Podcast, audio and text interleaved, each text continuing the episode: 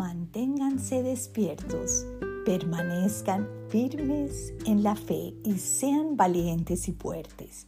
Primera de Corintios 16, 13. Señor, tú sabes que a veces me siento débil para seguir adelante, pero sé que cuando estoy en ese punto es cuando más intensamente tengo que llamarte y depender más de ti. Te amo, Señor.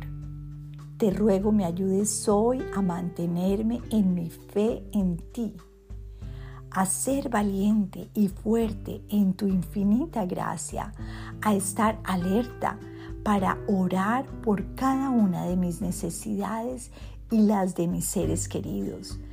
Tú eres fiel y te ofrendo toda mi voluntad de vivir siempre fiel a ti, a tu palabra y a tus enseñanzas.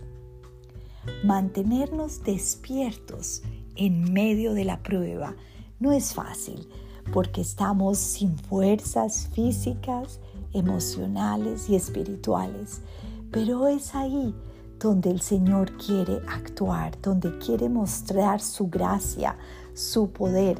Por eso no nos debemos eh, soltar de la mano de Dios cuando estamos en esos momentos difíciles, sino mantenemos, mantenernos valientes y fuertes en la fortaleza que el Señor nos va dando cada día, en cada paso, en medio de nuestras circunstancias.